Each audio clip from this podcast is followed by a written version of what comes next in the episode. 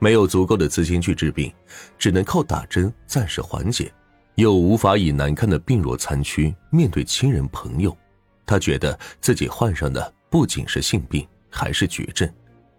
悲观的他于是想到了靠自杀来获得解脱，因为活着时太受苦了，于是他希望自己的死亡不要太痛苦。打听到吃安眠药是多少克就可以在睡梦中死亡之后，他立马就买了八十克的安眠药。他特意回了一趟家乡，挑在家乡学校附近的山路囤药，想着这样方便别人发现自己的尸体，然后也好运回家里。可谁知，就是因为在学校附近自杀，好心人发现之后给他披了件衣服，才没被冻死。药效过去之后，他沿着山路爬回了家里。想着自己死而复生一次，应该有勇气将这件事告诉家人了。母亲果然愿意拿出家里的全部积蓄，一共三千多，都给他看病了。只是周老四还是再三嘱咐，千万不能让自己染了病这件事被其他几个兄弟姐妹知道。周老四拿着这三千多块钱，还是没有去正规的医院治疗。高昂的治疗费用，只是当初的四个叉划掉了一个叉。家里的积蓄被自己掏空了，还是换不回来健康，他感到更加的绝望，担心母亲会为此四处借钱，于是只能骗母亲说自己的病已经治好了，免得让他操心。久病不愈的周老四不敢回家让母亲知道实情，于是只能四处打工。他毫无目的的在任何一个地方都待不长，因为怕别人发现自己的身体不对劲，也害怕时间长了。别人会给自己介绍对象，自己没有办法搪塞过去。在外面打工的时候，他最害怕的就是工友问自己为什么年纪这么大了都不讨老婆，真的找不到借口去解释。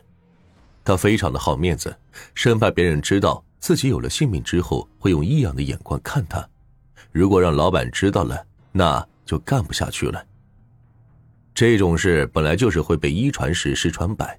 所以他总是遮遮掩掩的频繁换工作，导致他这几年来一直都没有什么朋友可以诉说心底的苦楚和难看的秘密，更别说是找对象了。患病以来，他每天都是度日如年。在他三十岁的一天，觉得自己这辈子都没有什么希望了，于是扛了煤气罐到工地的一间宿舍，打算吸煤气中毒而死。他还特意的吃了七颗安眠药。用被子将宿舍的缝隙堵住，才睡去。可是谁知道，就这样还是没死成，煤气所剩无几，堵住门窗的被子掉了下来，他就是睡了一大觉而已。求生不得，求死不能，终于在他三十三岁那年，因为长时间不回家，回家也是匆匆几面，周老四的几个兄弟姐妹觉得奇怪，尤其是二哥二嫂，终于知道了他的病情。二哥二嫂将他带到了正规的医院治疗，几个周期之后，周老四竟然赶走了缠身十年的病魔，他有了康复的希望，终于解脱了。从二十三岁到三十三岁，整整十年，他没有朋友，没有妻子，不敢回家。这个病折磨了他的身体十年，也像一块石头压在他的心头十年。虽然将身体治好，但他的心里却似乎并没有因此好转。他仍然自卑、敏感，甚至开始沉溺在那些不当职业的女人堆里。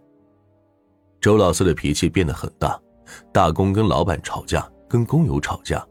妹妹为了照顾他，希望和他一起开店创业，他又和妹妹吵架。病情好转之后，还是在这个妹妹的帮助下，才结束了十年漂泊的生活。但是因为妹妹给他介绍了一个不靠谱的对象，他就和妹妹闹掰了。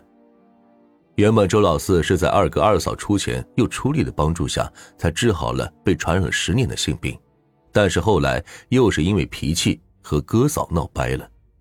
为了争一口气，在亲友面前证明自己也是可以抬起头做人的，他独自一人去了分化开了一家保健品店，结果可想而知，周老四只有一身的蛮力，根本就没有经商的头脑。这家保健品店开业以来，一直都生意冷清，门可罗雀，屡屡受挫的他开始赌博、嫖娼，本就不多的积蓄，因为他玩赌博机，很快就被挥霍干净了。由于他之前身体有病，即使康复之后，心里还是扭曲变态了，所以他常去的那一带站街女都不愿意接他这个客，只有一个人愿意接纳他，那就是死者佘某。她是个单身母亲，湖北人，还有两个孩子在湖北念书。相比其他年轻的站街女，佘某的收费特别低，因为她已经四十多岁了，没有一技之长，年老色衰。也还是只能靠这种职业谋生。佘某非常省吃俭用，说是要存钱给老家的孩子娶媳妇儿，所以即使是周老四这种客人，他也会接。总之，也是令人唏嘘的一生。二零一六年三月二十九日，面对母亲和兄妹的指责，周老四又一次觉得自己活不下去了。当时对安眠药这类药品管得很严。他还是跑了七八家的药店，才买到了足够分量的安眠药，然后找了一家旅馆，又一次准备自杀。但是睡过去之后，被旅馆服务员察觉到了不对劲，于是拨打了幺幺零报警。被派出所的民警救起来之后，他又一次的死里逃生。于是他想着自己每次都死不了，是自己还不到非死不可的地步，所以老天爷不肯放他走，只要自己杀人了，那。就非死不可了。在一种极其扭曲的心理下，他萌生了杀人的念头，而他要杀的就是小姐。我恨小姐，我家就是被小姐给毁了，我也是被小姐给毁了。二零一六年三月三十日的清晨，周老四用环保袋装着一把羊角锤，开始四处寻找作案的目标。他在天台县赤城街道水厂路附近反复转悠。来到了佘某的出租屋门前时，佘某像以前那样招手，然后周老四就以生意的名义合皮进入了佘某的出租屋。在对方背对着自己时，周某拿出了羊角锤，狠狠地砸在了佘某的头上。但周老四还是没有自杀的勇气，他去跳河，但是跳进水里之后就害怕了，救命声引来了路人，随后就被救了起来。这个极端狠毒又极端懦弱的男子，在又一次自杀失败之后，开始四处逃亡。逃亡路上做抢劫案两起，引起了警方的注意。